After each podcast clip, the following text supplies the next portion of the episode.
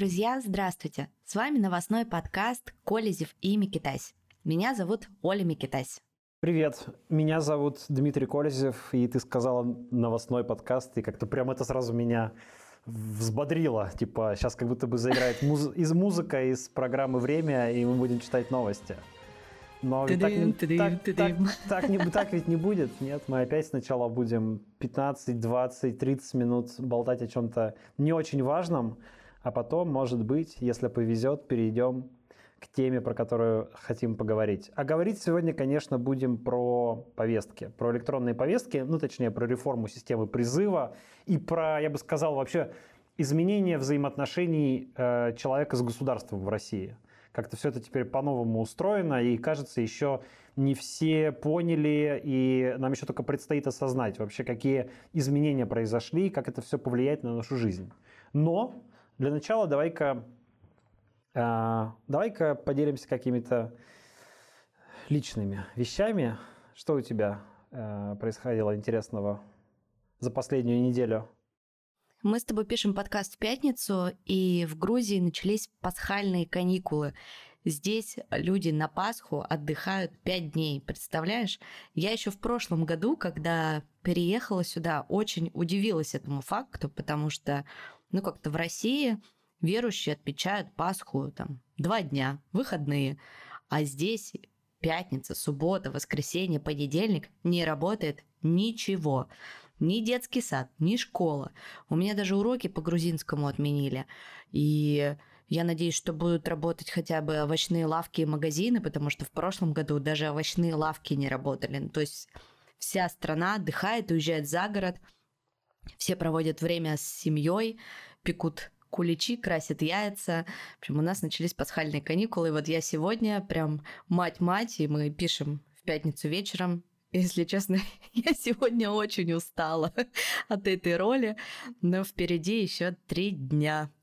А, кстати, к цене куличей. Мы тут часто обсуждаем разные продукты. Вот в прошлый раз обсуждали халву из Жизмарт, до этого пиво Колнапелес.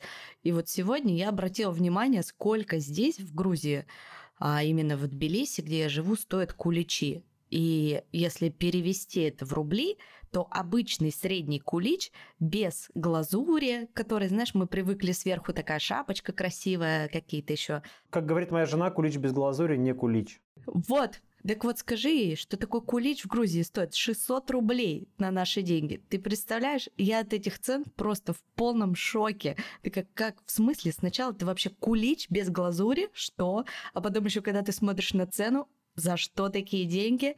А, я думала, что это единичный какой-то факт, но я зашла в несколько магазинов, а в одном магазине он аж стоил 900 рублей. Ну, короче, какие-то сумасшедшие цены. Это еще курс э, изменился, ты сейчас считаешь, наверное, по новому курсу, и все стало дорого резко. Очень дорого, я считаю, по 33 рубля. Но вот э, мы последнее время так меняем за деньги. Лари, да? Да, за один лари. Летом, например, чтобы так э, наши слушатели немножко понимали порядок цен, э, один лари стоил 20 рублей. Ну, в общем... Ну, да, конечно, конечно. Больше, чем в половину вырос. Да, но ты знаешь, даже вот если бы я умножала один лари на 20 рублей, то кулич за 400 рублей без посыпки тоже такое себе удовольствие. А еще здесь интересно, я тоже это заметила в прошлом году. Везде бабушки на улице, у метро, ну и дедушки тоже, продают маленькие такие палочки, перевязанные ниточкой.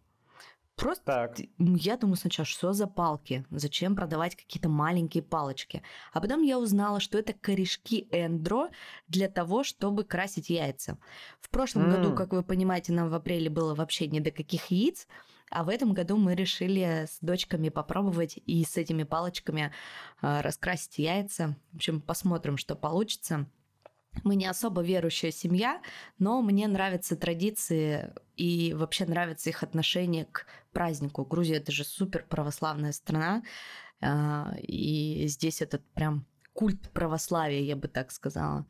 В общем, интересно понаблюдать, как живут в другой стране. Причем такое православие как бы не наносное. То есть, ну вот Россия типа православная страна, но как бы Ну, люди ходят иногда в храм на Пасху э, и называют себя православными, но обычно, как-то в обычной жизни, в общем, никак это не проявляют. Ну, большинство людей, по крайней мере.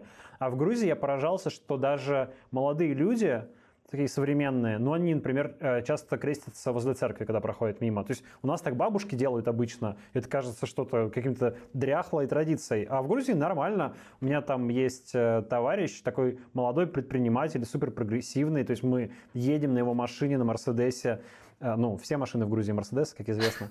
Вот, едем мимо, мимо церкви, и он перекрестился, поехал дальше. Как бы нормальная вообще штука.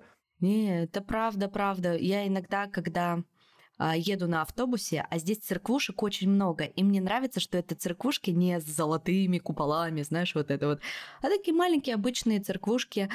И вот проезжает автобус мимо церкви, и я смотрю на всех людей в автобусе, и они все крестятся. Ну, в общем, но меня это как-то не пугает. И я вижу, насколько они действительно как-то вот искренне к этому относятся, да, и для них насколько это важно.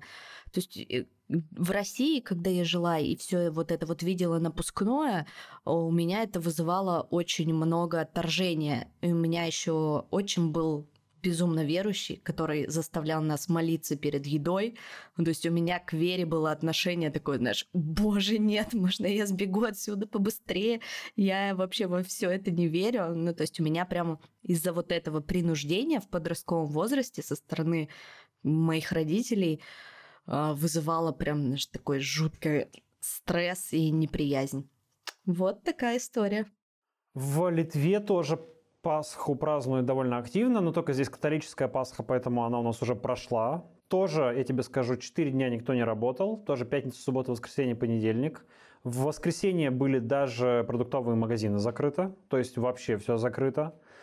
А, службы в храмах. Я пошел с утра бегать в Пасху, там, ну не знаю, сколько было, 7 утра, наверное, там какая-то служба идет в храме, там песни поют, в общем, куча людей. А, да, довольно все активно. Здесь какие-то яйца везде на улицах устанавливали.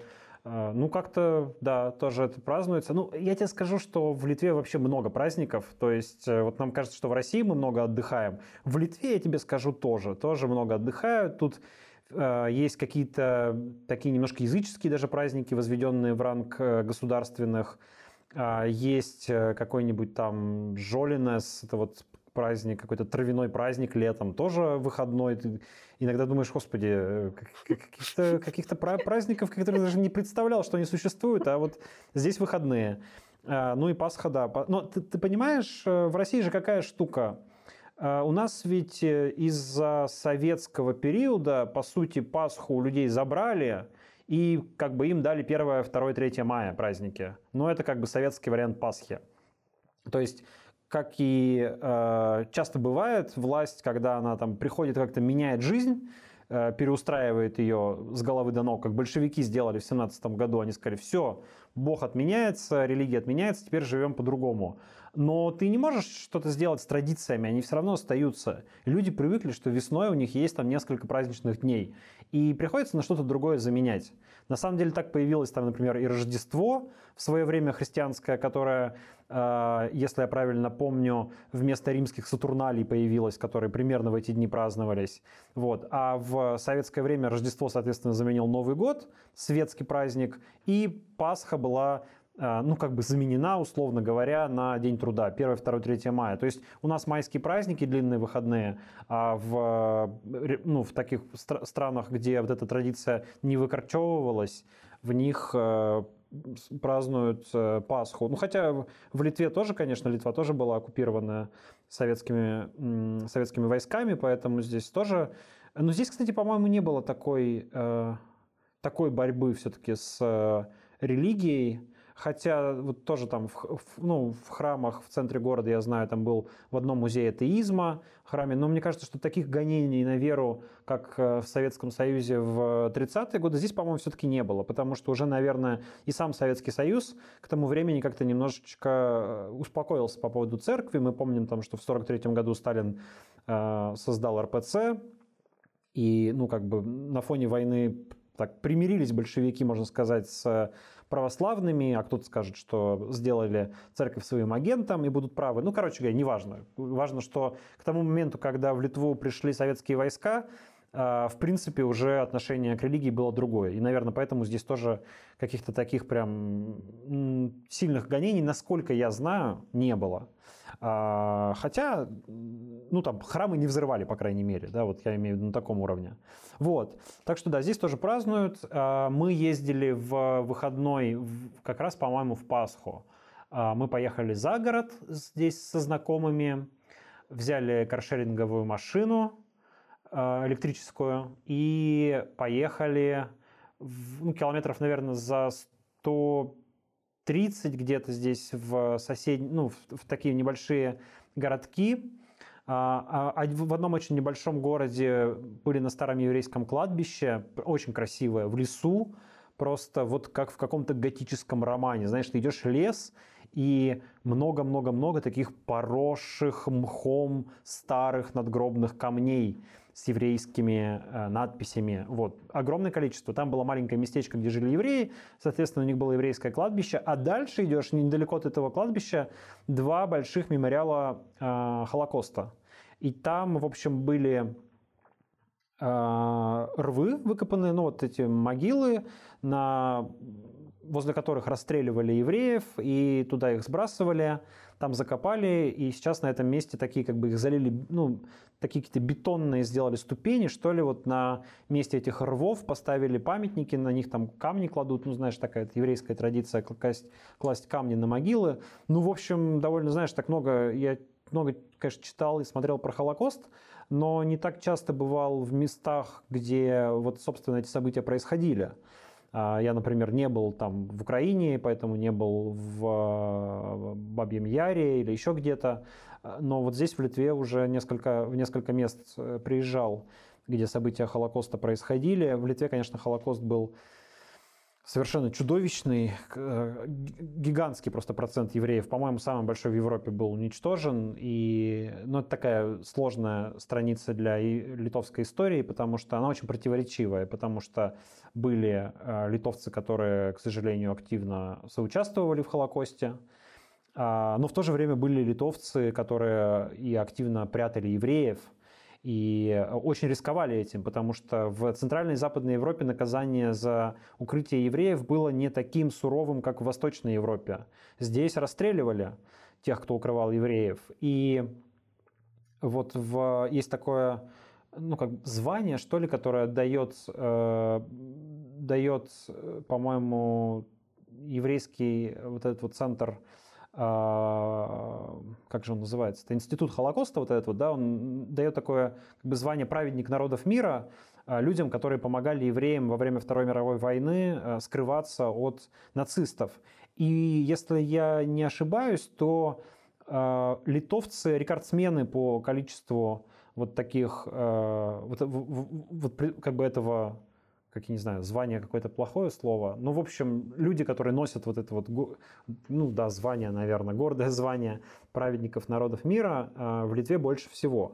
По крайней мере, как мне говорили здесь в одном из местных музеев.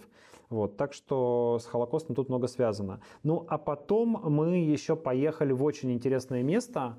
А, это парк, а, в, котором, в который в свое время привезли советские скульптуры от которых избавлялись в Литве после 1991 года. Называется он парк Грутас.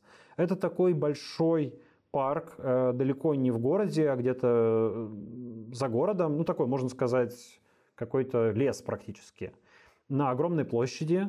Там стоит огромное количество всех этих Лениных, э, Дзержинских, Сталиных. В общем, много-много-много фигур. И абсолютно какое-то такое сюрреалистическое ощущение, потому что ты привык видеть фигуры, ну, где-то на площадях. На главной площади. Там, да, да, да, да. А тут ты идешь, такой, значит, типа лес, птички поют, какие-то уточки крякают, значит, такая благодать. И как бы в лесочке между елочек стоит Ленин, такой большой какой-нибудь Ленин. Идешь еще дальше, там из акустика Сталин выглядывает на тебя, смотрит. Хочется сказать, там им и место в этом лесу. Да, но тут, там, конечно, а, когда, насколько я понимаю, где-то, это, по-моему, вторая половина 90-х они создавали этот парк, э, вот там висят такие газетные вырезки на входе в парк. Была, конечно, большая дискуссия в Литве по этому поводу, э, очень разнообразная. Были какие-то коммунисты, которые говорили, что это нет неправильно, в общем, как-то не, не нужно эти памятники ссылать туда. Были и, конечно же, люди, которые говорили, что нужно все это разрушить, зачем создавать какое-то место поклонения этим вождям, вдруг туда люди будут ходить и значит, э, и, не знаю, и, и приносить им цветы или еще что-нибудь. Но в итоге победила концепция, что вроде как разрушать это не нужно, нужно это сохранить, но в таком вот специальном заповедничке, куда ты можешь прийти э, за 12 евро с человека, между прочим, не бесплатно, mm-hmm. да, вот, э, почти тысяча рублей на нынешние деньги. Да-да-да, по текущему курсу что-то там не нагуляешься. Прогуляться. Там есть павильоны с всякими картинами в жанре соцреализма, портреты Брежнева такие огромные висят, какие-нибудь там всякие доярки и колхозники, ну, это литовских авторов в основном, которые рисовали здесь э, эти картины в период э, советской Литвы.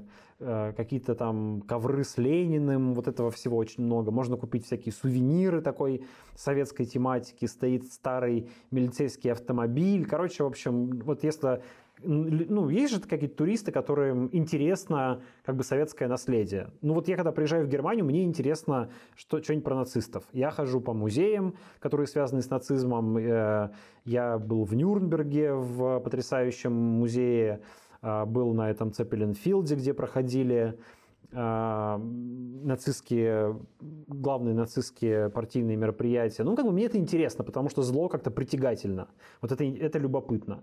А есть люди, которым также советское притягательно. Вот, видимо, для них в том числе в Литве устроено такое место. Ну, в общем, мне понравилось. Я пожалел, кстати, что у нас было мало времени, мы торопились домой, мы не успели все обойти, а там такой хороший парк, реально, в него можно прийти, мне кажется, на весь день, там, устроить пикник где-нибудь возле Ленина, сесть, э, значит, там есть какие-то ресторанчики даже, детская площадка. Хорошая реально. А, еще знаешь, что есть?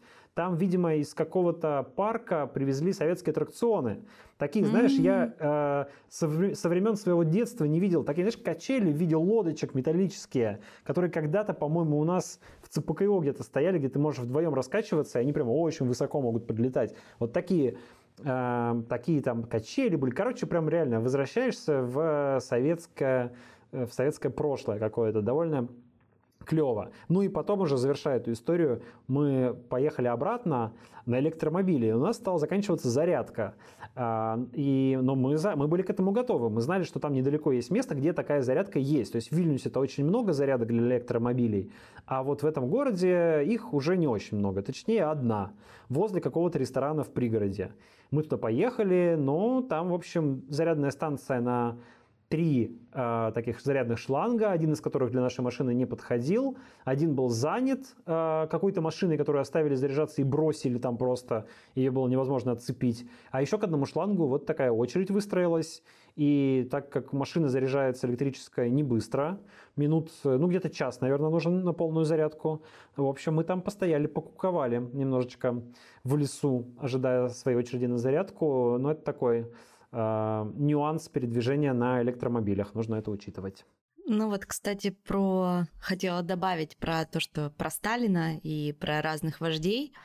Сталин же, он же грузин, и здесь грузинское общество, особенно старички, все время при разговоре а, вспоминают этот факт и говорят, вот Сталин, он такой мужик, какой он молодец, и вот с ним, значит, все было очень круто. Но я не, даже не, не эту историю хотела рассказать, а про то, что вот, например, в Грузии ты можешь зайти в какой-нибудь магазин с сувенирами и увидеть носочки с хинкаликами и рядом с изображением Сталина. Вот такое вот отношение к вождям, кто когда-то там стоял во главе много. страны. Представляешь, да, ты себе много. можешь представить такое, такое, что там через пару десятков лет будут продавать носочки с Путиным, а рядом носочек с пельмешками, например. Ну, э, могу, конечно, могу себе такое представить. Да, в Грузии к Сталину какое-то своеобразное отношение. Он там не считается как бы злодеем вроде как. Хотя я был в музее оккупации в Грузии. Там понятно, что... Ну, конечно, да, довольно странное так, такое отношение к, к Сталину. Вроде как бы он и тиран, и террор устраивал в том числе в отношении грузин но вроде как он и сам грузин. И тут я, к нему двоякое отношение. И к Берии, кстати говоря, тоже, потому что я встречал людей в Грузии, которые, да, конечно, он тоже грузин, которые, вот там этот знаменитый ресторан на горе, э, забыл, как она называется, мне говорил там человек, который мне э, водил экскурсии по Грузии, что вот его Лаврентий Павлович еще строил, он же архитектор был, а, Лаврентий Павлович, вот он типа занимался, э, ну там лично типа курировал строительство этого ресторана. Вот там даже какие-то портреты тоже его на блошином рынке Берии видел. Ну, в общем, да. А, ну и есть же большой музей Сталина в горе. Ты не была там?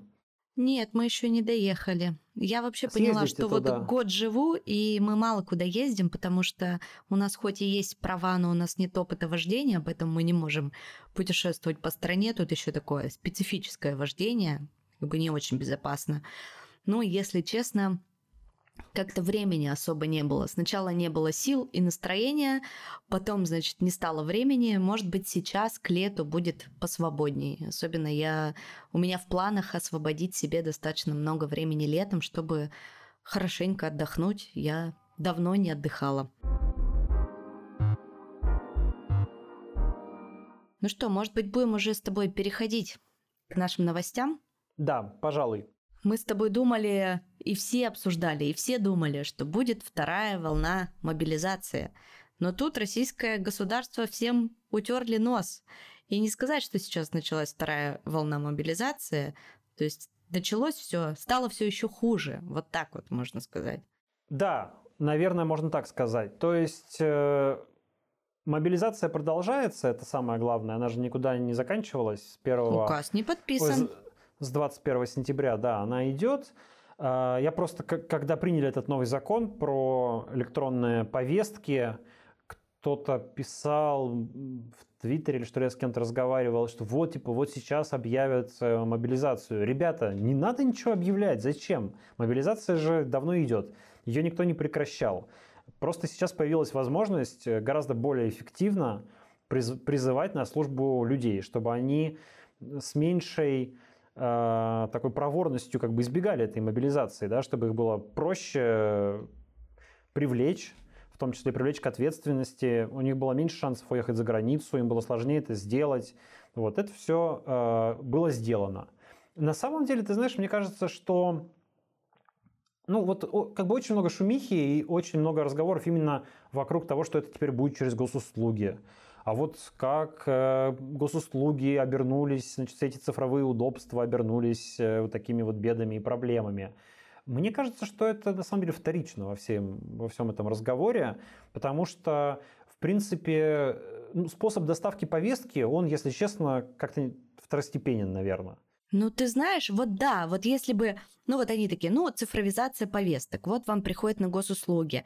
Так даже если вам не приходит на госуслуги, вам она также может прийти в бумажном виде, это уже не имеет значения. Не имеет значения. Главное, что вы в реестре в этом, да. Все, вы попадаете в этот реестр, и через 7 дней как бы кислород, извините, перекрывается. Через госуслуги, бумажные, да, без разницы, голубиной почтой.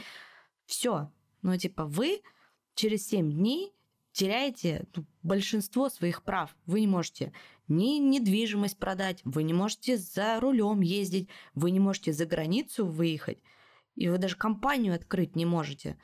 Ну, то есть, что? Ты как, как ты будешь жить в современном мире без всех вот этих прав? И ты вынужден будешь, получается, скрываться, пока война не закончится, пока Путин не умрет. Быть нелегалом? В принципе, смотри, тоже мне бы не хотелось как бы сильно драматизировать. Э, э, то есть, с одной стороны, нужно сказать, что вот те ограничения, которые накладываются, они, конечно, совершенно дикие и неконституционные. То есть, э, по сути, речь о том, что человека без приговора суда ведь, без, ну и в обход Конституции его берут и лишают каких-то прав, например, право на передвижение, которое у него есть. Да, ему говорят, ты не можешь выехать за границу. А почему я не могу выехать за границу? С чего? Я что, совершил какое-то преступление, чтобы моя свобода ограничивалась? Нет, мы тебя внесли в реестр, ты теперь не можешь выехать за границу. Ребят, Или ну... что, у нас военное положение объявлено, война идет? Или что? Да. Почему? Да, да, да, вот. Абсолютно так, да. У нас же не объявлена война, у нас идет спецоперация какая-то. Почему вдруг меня в чем-то ограничивают? Я не понимаю. Есть, э, возможно, ограничение конституционных прав в военный период, понятное, да, для любой, в принципе, страны. Но, извините, у нас же, говорят, нет никакой войны, да, почему тогда вы так эти права ограничиваете? Но в то же время, э, вот если говорить о каких-то практических советах, ну, надо сказать, что человек далеко не каждый день покупает и продает недвижимость, а, покупает и продает машину, водит машину, да, возможно, каждый день. Вот это, конечно, может быть проблемой. Вот. Но, в принципе, э, как бы, если выбирать между тем, чтобы отправиться на войну, и тем, чтобы э, не водить автомобиль или не иметь возможность продать или купить квартиру, и даже там, не взять кредит, например, да, ну, наверное, вариант не брать кредит, э, он Ну, лучше. само собой. Он, он безопаснее, да. Но не будем как бы никак как-то оправдывать, что ли, власти, да, в этом. Не, не, нет, это, конечно, абсолютно такая свинская, абсолютно, даже не скажу антидемократическая, какая-то просто античеловеческая политика.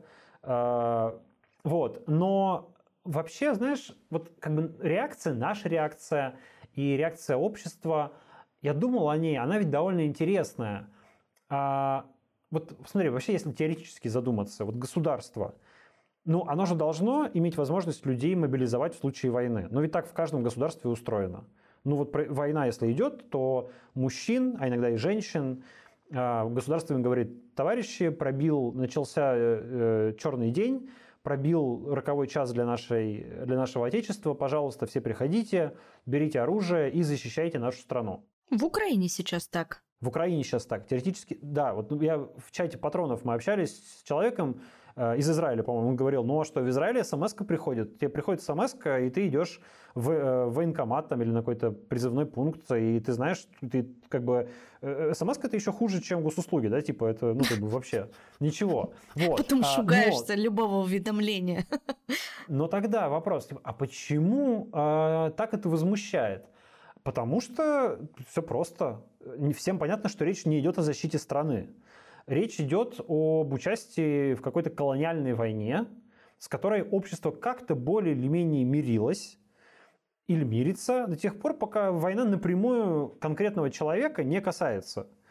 А, но когда появляется быть угроза как-то вовлеченным вот прям физически в эту войну, вот непосредственно тебя сейчас возьмут туда и отправят, или твоих родственников, то людям это вдруг очень не нравится.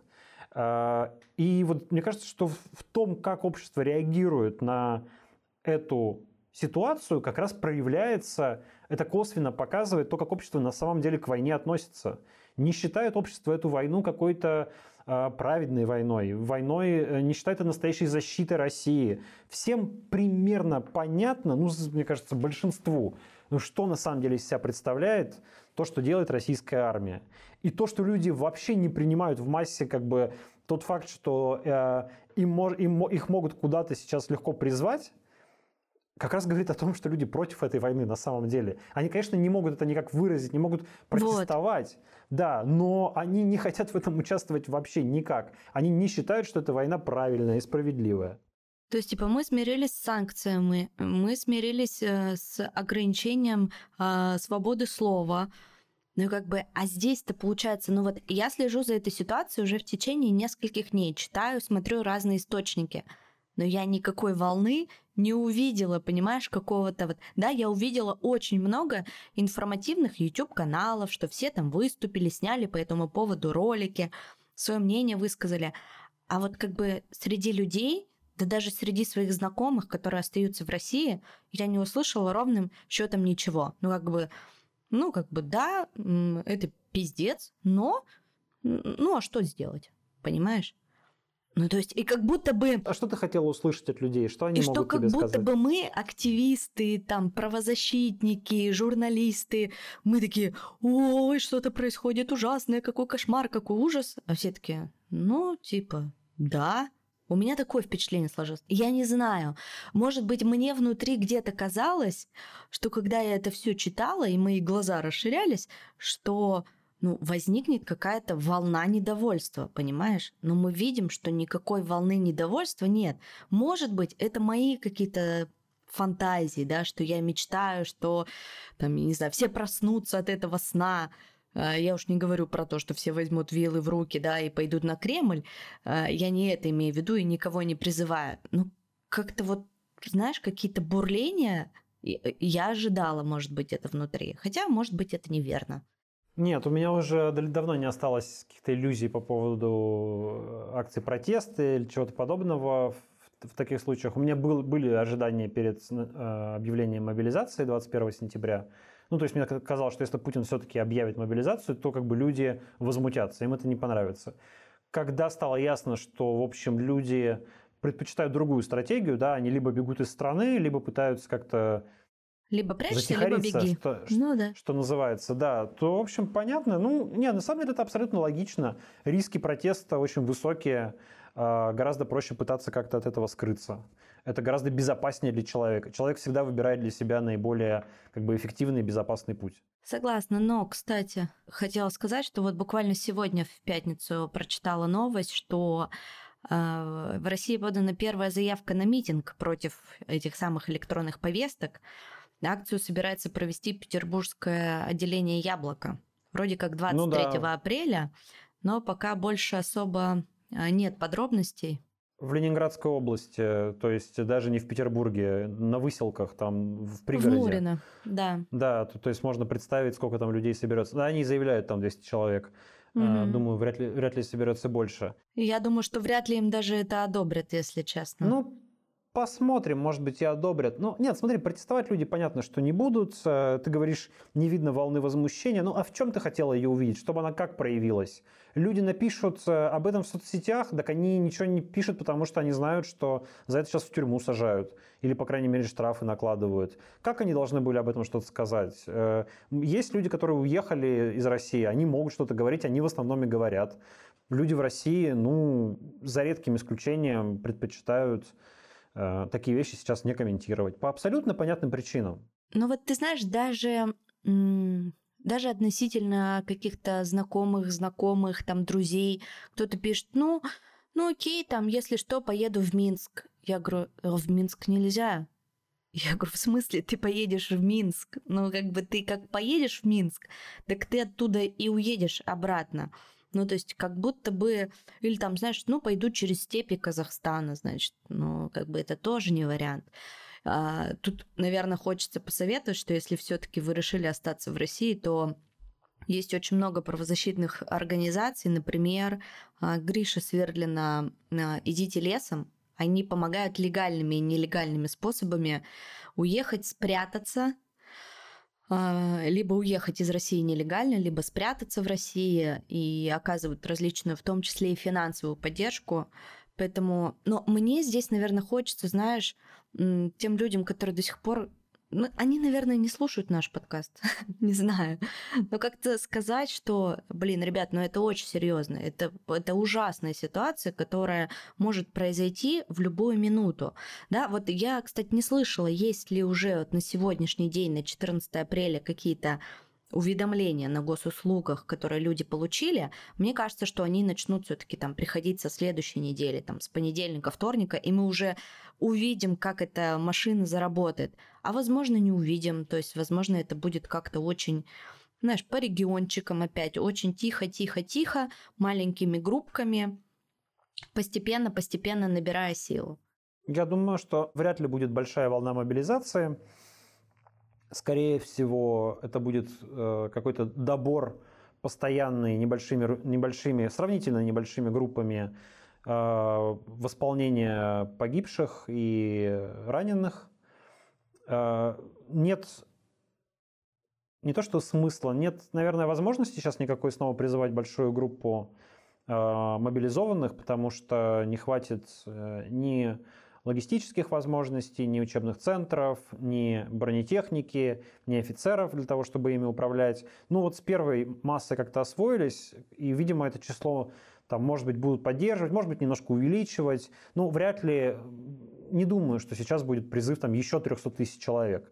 Ну и чтобы волнения сильные тоже не создавать. Знаешь, 20 как бы не заметишь, а 300 как бы уже заметишь. К тому же, смотри, 20 ты их размашь по всем регионам, да? Ну да. То есть э, это получится э, сколько там? Ну, то есть ты можешь буквально с каждого э, региона призвать по, господи, там по несколько сотен человек, по 200-300 человек из каких-то малых городов. Э, из деревень, да, там, где не очень люди активно рассказывают, там нигде нет СМИ особо, не очень пишут в соцсетях, вот это там тихонечко пойдет, пойдет, пойдет. Конечно, это все равно будет просачиваться, люди будут об этом рассказывать, это будет попадать в прессу. Но не будет такого, знаешь, что в Москве призвали э, всех мужчин. Там, или, С утра там, проснулись 100, в понедельник. 100 тысяч человек, да, да. Нет, нет, такого, конечно, так, такого не будет, потому что власть тоже прекрасно понимает, какой, ну, это, это как раз создает риск какого-то социального взрыва.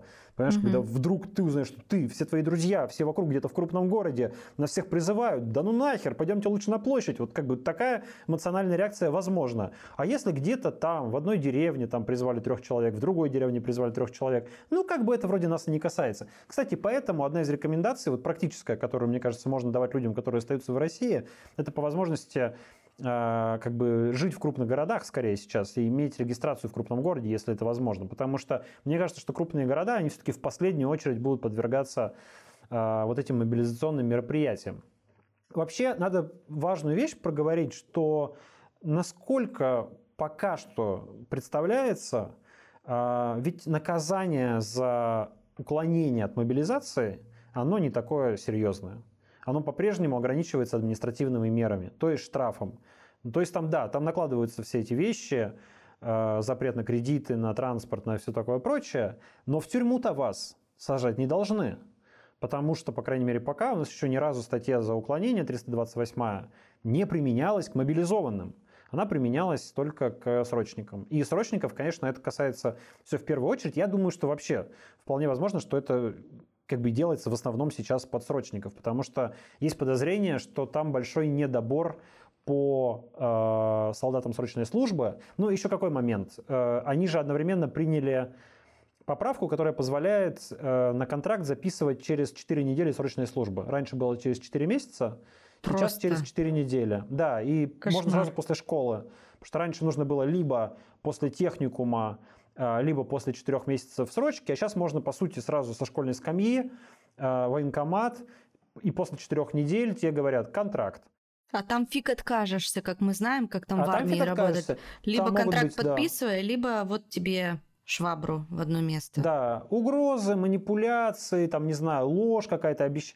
там, либо слова, там, мы вас все равно отправим на войну, но лучше подпишите контракт, будете за это зарплату хорошую получать, условия будут лучше, что-нибудь такое, знаешь, всяких там способов сманипулировать, как бы, молодыми парнями, которые туда поехали и, может быть, не очень подкованные с точки зрения ну, в, в знании законов, там, как бы в понимании ситуации вообще, как она обстоит, э, манипулировать ими легче. Вот. Поэтому я думаю, что мы будем видеть в первую очередь э, как бы активный набор срочников, их перевод в контрактники и отправку этих контрактников, они же срочники на самом деле, в, в Украину. Вот. Это, мне кажется, довольно, довольно ожидаемо. Ну так вот, возвращаясь к наказаниям. А срочника, да, уголовная ответственность. Мобилизованному пока что, по крайней мере, был там всего один случай в Пензе, когда мобилизованного пытались привлечь по статье об уклонении. Не удалось, потому что э, Пленум Верховного суда в 2008 году разъяснил, что статья применяется именно к срочникам. Э, и в Пензе это дело прекратили, и следователя даже привлекли к дисциплинарной ответственности за то, что он такое дело возбудил.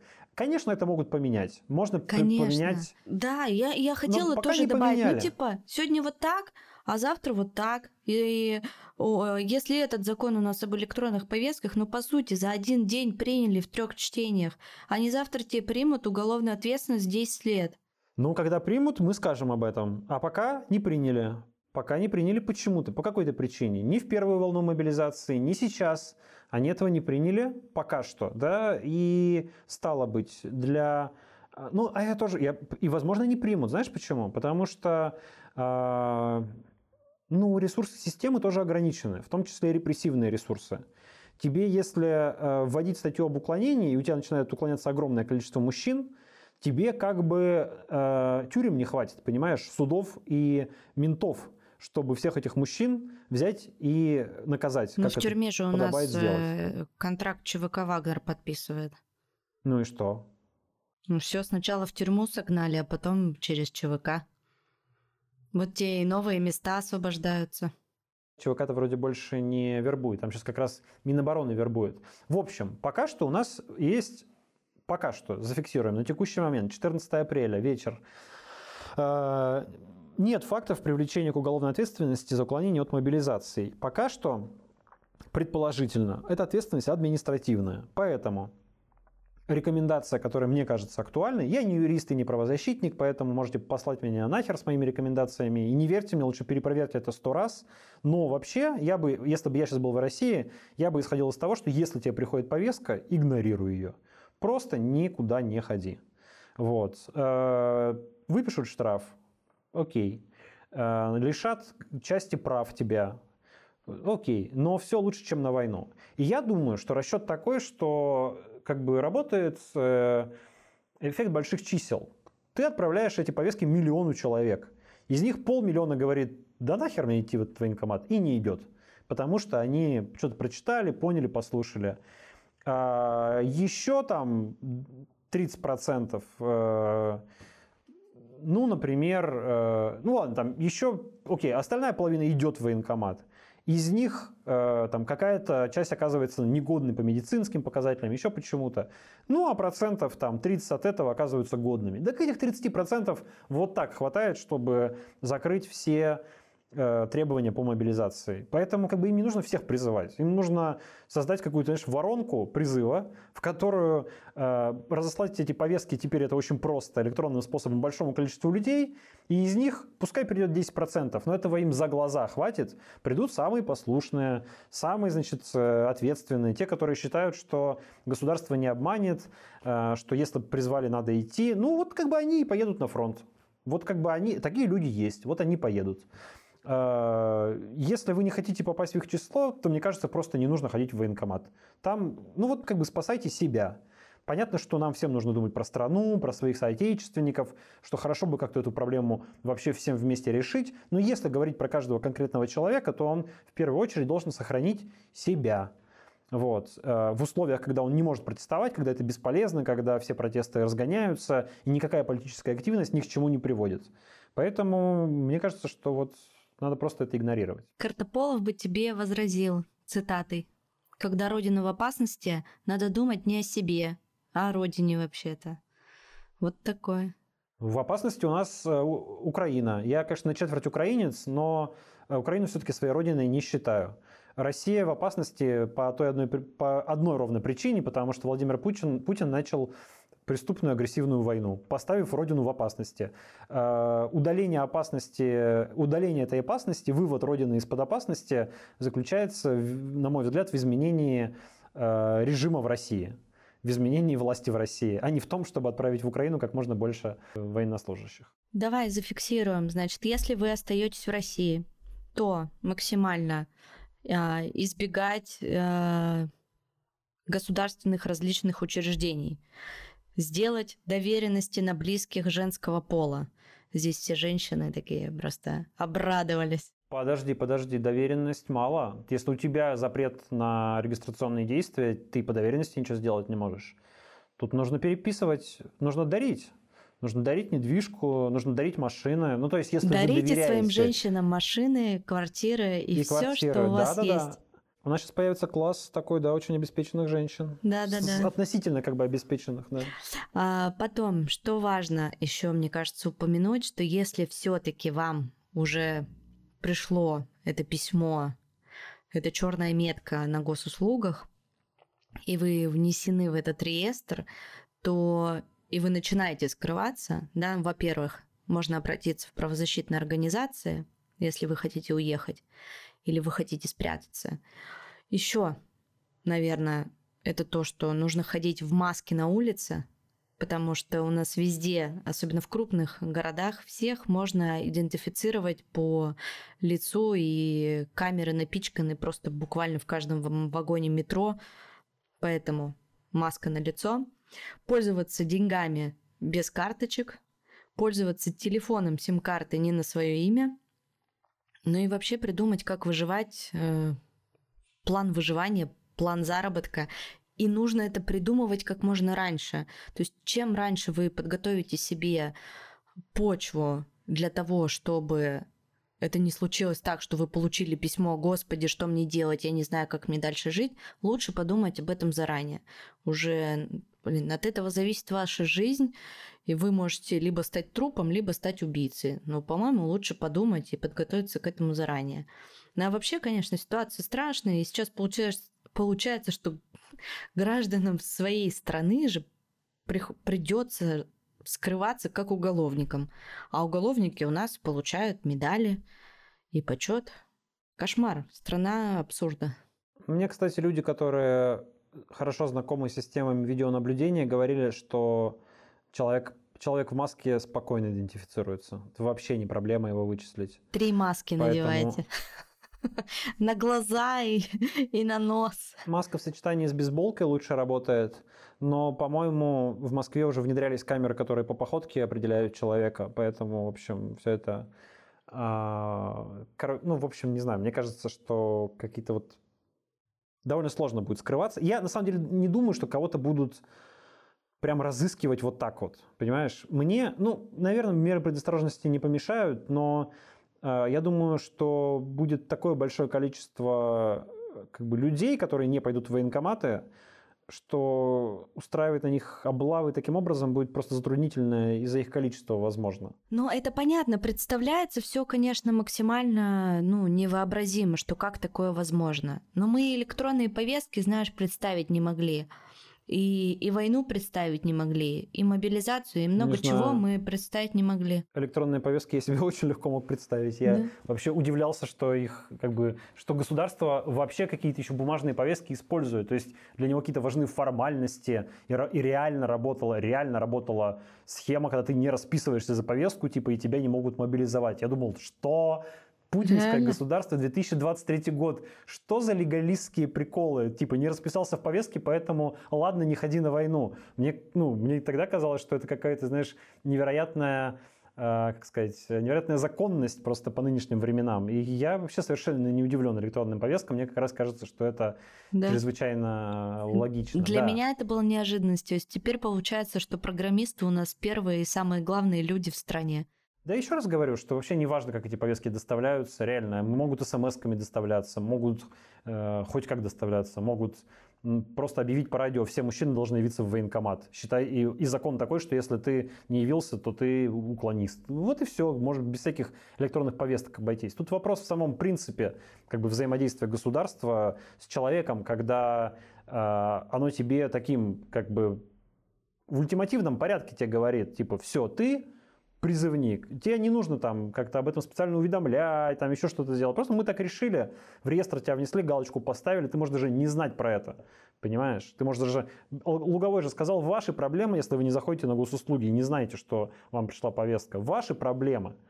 Вот. Но ты знаешь, как бы дол- долгосрочные, конечно, последствия этого, мне кажется, будут ужасными, потому что и так доверие государству в России невысокое, а сейчас, ну, это вообще разрушается просто до основания.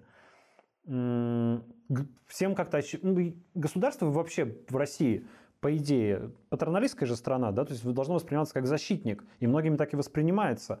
А тут оно как бы очевидно превращается из защитника в угнетателя, и уже там не для каких-то небольших групп диссидентов, а для довольно широких масс населения, которые понимают, как бы, как теперь понимают, как с этим государством чего от него ждать. И я думаю, что это последствия на долгие годы растянутся. Ну, уже явно понятно, что отразится это, это безусловно на каждом и на всех, кто был вне политики в свое время, будет в этой самой политике. Слушай, знаешь, еще хотела какой вопрос тебе задать. А, интересное было рассуждение, что этот закон направлен очень на уехавших, что это какие-то, типа, знаешь, санкции против уехавших. Вот вы уехали, и вы теперь из своих заграниц вообще ничего сделать не сможете. В плане недвижки даже. Ну, такие санкции, если честно, слабоватые, потому что, ну окей, ты не можешь продать недвижку.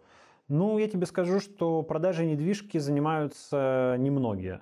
Даже большинство всяких иноагентов и уголовников, которых я знаю, как-то до сих пор надеются, что все рассосется, и они вернутся там в свои квартиры, дома и так далее. Очень многие да? оставляют э, недвижимость в России. Очень многие, да. Что уж говорить про обычных людей, которые, ну, явно, если они, знаешь, если начнется какая-то очевидная крупная мобилизация, и они захотят куда-нибудь в Грузию, в Казахстан уехать, то я так думаю, что большинство людей не будут держать в голове план, что я продам квартиру через какое-то время и останусь навсегда там за границей. Нет, люди же едут, уезжают как бы до конца войны, по крайней мере, надеюсь, да, что их там не призовут по мобилизации.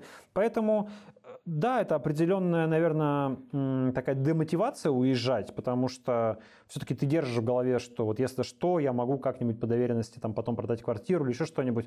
А если тебе это запрещают делать, то, конечно, немножко тяжелее становится. Ну, про, а, такая простейшая вещь, которую люди в основном делают, когда уезжают, и у них остается в России квартира и машина. Они первым делом по доверенности продают машину, и на деньги от машины можно какое-то время пожить пока у тебя там нет работы за границей, пока там ты как-то не понял, где доходы получать. Вот. И ну, ну, вот машину ты продать не сможешь. Да? То есть у тебя уже какой-то подушки безопасности сразу становится меньше. Это такая, это, да, это ограничение. А, ну, это, я бы не сказал, что это прям санкции против уехавших. Это скорее, мне кажется, демотиватор для тех, кто думает убежать, чтобы не убегали. Но пока вот я смотрю в чате Верхнего Ларса, очередей никаких нет, все шутят. Все довольно спокойно. Не, нет, все спокойно. Ларс, да, я... да, все спокойно. Я вообще думаю, что вот видел много там всяких роликов и призывов, там, бегите, уезжайте и так далее. Я сам записывал видео э, без таких призывов, потому что мне кажется, что это все, смысл закончился в, в сентябре, в октябре прошлого года. Согласна с тобой абсолютно. Да, когда реально, ну, как бы люди тогда, как бы еще там многие не понимали, нужно было им сказать, э, что, ребят, ну, как бы, надо, надо уезжать. Тут, ну, я бы так сформулировал. Если у вас, как бы, если вы подумывали уезжать и там ждали какого-то знака, то, ребята, это знак. Уезжайте. Вот. Если вы э, не подумывали уезжать, ну, то, скорее всего, спустя несколько месяцев после начала мобилизации, у вас есть какие-то веские причины оставаться. Я понимаю, что такие веские причины есть э, примерно у 140 миллионов россиян или больше. А, потому что уехало там, ну, не знаю, миллион, полтора, разные оценки. Но подавляющее большинство не уехало по разным причинам. И эти причины, значит, для людей довольно веские. И говорить им, бросайте все уезжайте, мне кажется, уже совершенно бессмысленно. Люди сделали свой выбор, нужно этим, к этому выбору отнестись с уважением и постараться как-то этим людям помочь, справиться с этой ситуацией в России. Э, дать какие-то простейшие рекомендации там, юридические и правовые, ну и в том числе даже просто психологические, немножко их поддержать, потому что, конечно, ситуация тревожная и такая нехорошая, государство поступило, как всегда, подло и гадко, но, э, еще раз, я не думаю, что это коснется там, знаешь, всех мужчин в России, всех военнообязанных нет, не коснется. У вас есть шанс как-то этого избежать, ну, просто игнорируя в том числе повестку, если вдруг она вам придет. А, я думаю, что, конечно, общество будет как-то к этому приспосабливаться, протестовать оно не будет, но оно будет всячески уходить в тень, всякие серые зоны. Ну вот запрещают людям там открывать ИП самозанятым, да, те, которые уклонились от мобилизации. А они будут серую работать, господи, что нам будут привыкать? серую работать, без создания юридического лица. Еще и налоги да, платить нали... не будут. Где смысл за, в этом? Конечно, за, за наличку или регистрировать, если очень нужна регистрация, что-то на номиналов на женщин там на, на, на каких-нибудь. Вводить будут, значит, без прав, если не разрешат пользоваться правами. Значит, у гаишников появится стандартная такса за вождение без прав какая-то, скорее всего, сниженная, потому что таких людей станет уже очень много. 5 тысяч рублей, пожалуйста, да, и езди без прав, что-нибудь такое. Это же анархия, подожди-ка. Просто. Ну, конечно, конечно. Вместо банков там будут наличкой пользоваться, ну и так далее, так далее, так далее. То есть просто вот эта вот серая зона, в которой человек будет сбегать от государства, она будет разрастаться. И для государства в этом ничего хорошего нет. Вообще. Мне кажется, что вот как бы, знаешь, какие-то государ... такие государственники не опереточные, не комедийные, да, а люди, которые всерьез как бы думают, что государство вообще-то это важно. А вообще-то правда, я с ними согласен. Государство это важно. Нормально работающее, хорошее государство это полезная вещь. Оно не должно там во все сферы жизни вмешиваться, естественно, оно должно быть очень ограничено, но вообще-то оно должно функционировать и э, эффективно работать. А тут вы создаете ситуацию, когда ваше государство становится таким токсичным и опасным, что люди от него будут стараться убежать как можно дальше. И ничего хорошего из этого не получится как бы это государство потом придется создавать как бы с нуля, перезагружать и заново делать. Потому что, да, вы все доверие ему убили. Убили вот э, сейчас этой войной, этой мобилизацией, этими законами, которые мало того, что совершенно антиконституционные и антинародные, так они еще и принимались таким гадким подлым видом, что даже депутаты возмущались, как вы нам э, дали за полтора часа закон на 60 страниц, Э, и заставили за него, мы его прочитать не успели, да, и, за, и 20 минут все обсуждение. И при этом ни одного против все равно. Ну, один типа против случайно. Ну, ты знаешь, Володин же сказал, типа, что-то не устраивает, заявление на стол и все, валите отсюда. Ну, то есть вот так оно и работает. Точно так же с нами, с уехавшими. Вам что-то не нравится, да почему дали уехать такому количеству народу? Почему границы не были закрыты? Кому что-то не нравится, валите. Нам такие люди здесь не нужны, чтобы они нам лишнюю тут воду бурлили. Точно такое же отношение к депутатам никакое. Они к, к друг другу-то так относятся. Но то, что они все это сделали за день, вот так вот, наскоком, ну, не знаю, почему они так торопились. Может, тоже, чтобы это, знаешь, все не растягивать, жвачку не тянуть. Да, конечно, чтобы общество не успело среагировать. Но это, как всегда, тоже режим Проснулся, спецоперации. Всё. Да, никто ничего не успел понять, никто ничего не усп... никакие статьи не успели в прессе выйти. А, люди, вот у нас сегодня вышел на Репаблике ну, такое, не знаю, можно ли это назвать исследованием, но, в общем, журналисты вышли на улицу и поговорили в разных городах, Екатеринбург, э, Ростов, еще какой-то город, забыл какой, э, с людьми на улицах просто. И поговорили примерно там сотни с чем-то человек, довольно, довольно со многими. Это, конечно, не настоящее социологическое исследование, выборка не репрезентативная, в общем, она искажена, ну, неважно. Ну, в общем, а, как бы, но даже в таком очень грубом приближении они увидели, что большинство людей вообще ничего не знает про этот закон, понимаешь? Ну, там какие-то электронные повестки по телевизору сказали, что это удобно и полезно, и теперь все будет хорошо, и не будет таких ошибок, которые были при мобилизации. Хорошо же, вот приняли замечательный закон. Люди вообще не понимают, что произошло. Люди вообще им как бы не объяснили, им не сказали. Вот именно для этого все это и делалось. По федеральным каналам в новостях, вот как бы в прайм-тайм, которые идут, рассказывают о том, что принят очень хороший закон, там мельком, причем, знаешь, без особых подробностей. На сайте Госдумы вообще как бы на главной странице ни слова, ни полслова про этот закон. Вячеслав Володин пишет в своем телеграм-канале в этот день, что принято очень важное решение. Запрещены вейпы для несовершеннолетних. Вот что человека волнует, понимаешь? Вейпы для несовершеннолетних в день, когда принимает, принимается этот закон. Поэтому, конечно, они там понимают как бы всю э, э, весь, ну, протестный потенциал, ну, не то, что протестный потенциал, ну, как бы то социальное напряжение, которое рождает этот закон, и их задача принять его, думаю, было максимально быстро, с минимальным обсуждением, может быть, на некоторое будущее, может быть, даже оно, он активно будет применяться не сейчас, просто нужно было принять его сейчас, э, как можно дальше от президентских выборов, чтобы к, За ну, в общем, ну да, я думаю, что все всякие негативные решения от президентских выборов стараются отодвинуть, ну то есть принять их как можно быстрее, чтобы у людей было время как бы об этом забыть и угу. не сильно переживать по этому поводу. Ну ты знаешь, вот, наверное, в завершении уже нашего разговора, мне кажется, что если подытожить, то российское государство понимает на, я надеюсь, на 99%, что она в полной жопе и сейчас оно делает все возможное, чтобы свою жопу спасти.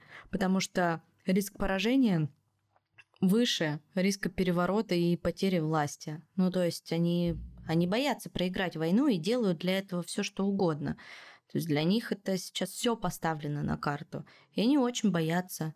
И, с одной стороны, эта мысль немножко даже где-то радует, что им страшно, и они уже в агонии бьются и понимают, что скоро, совсем скоро это все развалится, и Украина победит, а Россия станет свободной.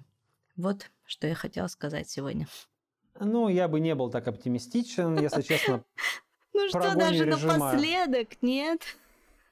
Про агонию режима я где-то года, наверное, с 2003-го слушаю в разных вариантах э, очень давно. Все режим в агонии, в агонии, все никак не помрет. Так что я бы, если честно, ну вот хорошо, если он в агонии, если потом окажется, что это была агония, мы все порадуемся. Но давайте как бы будем такими реалистами и будем на всякий случай свои жизненные стратегии выстраивать э, из понимания того, что какое-то время это еще продлится. Не очень, не очень мало, и, ну, как бы на наш век еще, наверное, этого режима хватит. Так что готовьтесь. Давай, напоследок мы любим очень рассказывать вам, что почитать, посмотреть в выходные. Я вот в выходные буду смотреть Шихман про геноцид в Руанде. А ты что будешь читать, смотреть? Интересная тема, да, про Руанду важная, в том числе потому, что руандийские руководители были потом наказаны в Гааге. Да. Вот, это все, да, важно и интересно. Ну и там роль пропаганды, конечно, очень большую роль сыграла радио «Тысячи холмов», все это, в общем, да. А, круто. Я, э, значит, что я буду смотреть? Не знаю, что я буду смотреть. Я буду читать э, Фрэнсиса Фукуяму, читаю книжку, которая называется «Идентичность». Вышла она, по-моему, в 2017 году, но мне кажется, она очень актуальна и с каждым годом все набирает актуальность, потому что Фукуяма разбирает вообще как бы идею идентичности, в том числе групповой, да, что такое, а, почему какая-то группа себя с чем-то идентифицируют, иногда с чем-то как бы не очень очевидным. Ну вот э, почему, например, э, мигранты из э, арабских стран во втором поколении, которые находятся в Европе, вдруг начинают себя ассоциировать с исламом, хотя они выросли абсолютно светскими людьми, никуда особо там в мечети не ходили, в общем, в традиционном обществе не росли, а вдруг они себя начинают идентифицировать не просто как мусульман, а как э, ну, исламистов, да, людей, для которых ислам политически важен, да, или или как это, откуда вообще взялся национализм? Почему люди вдруг в какой-то момент решили, что вот какой принадлежность какой-то нации для них там важнее, чем принадлежность какой-то, не знаю, деревни или к своей семье, или к своему роду. В общем, книжка довольно интересная. Фукуяма там начинает э, от а, античных авторов и идет там, к Жан-Жаку Руссо, к Мартину Лютеру и так далее, и так далее. В общем, довольно так комплексно все рассматривает. При этом не Талмуд, мне кажется, можно прочитать за недельку-другую вполне себе. Так что рекомендую. Книжка неплохая. Вот. А в качестве таких э, развлечений я последнее время почти ничего не смотрю, но зато играю в видеоигры. И мы играем с женой. Mm. Как часто бывает, э, в паре мужчина или молодой человек любит видеоигры, а женщина или девушка не любит видеоигры. И вот у нас так. То есть Это у меня про нас. Жена... Это про вас. И про нас тоже. У меня жена тоже не очень любит видеоигры, но а, есть пара игр, в которые она играет с удовольствием. Даже три игры, я бы сказал. Вот рекомендации для пар. Значит, первое, ну это, конечно, It Takes Two. Это шедевр а, кажется, позапрошлого или прошлого года, такая аркадная игра для двоих, где вы играете за семейную пару, которая пытается спасти свой брак, проходя через всякие приключения, такие аркадные. Офигенно увлекательная игра, очень клево сделанная, просто как мультфильм. А, мы были в полном восторге, когда ее прошли.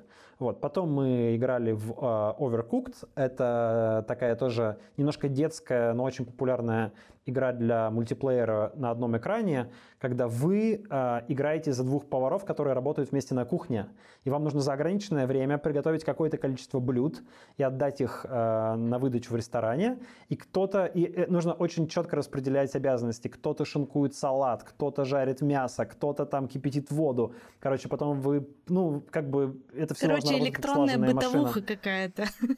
Очень круто, да. Готовим, там, там очень спасаем весело, брак. Очень Очень эмоционально, да. А, но сейчас мы играем в Сэкбоя. Это э, такая на PlayStation, как бы сказать, такое немножко тоже детское, детское аркадное приключение, очень милое, бегаешь, вязаные человечки, собираешь пузырьки, все, никакой крови, никакого насилия, все прекрасно, все замечательно, мультяшные персонажи. В общем, мы просто отдыхаем душой по вечерам, вот играем тоже вдвоем. Там много механик заточено именно под игру вдвоем. Нужно куда-нибудь один другого кинуть, кого-нибудь там подсадить, что-нибудь перебросить. Короче, в общем, такая игра в команде, при этом очень ненапряжная. Очень рекомендую.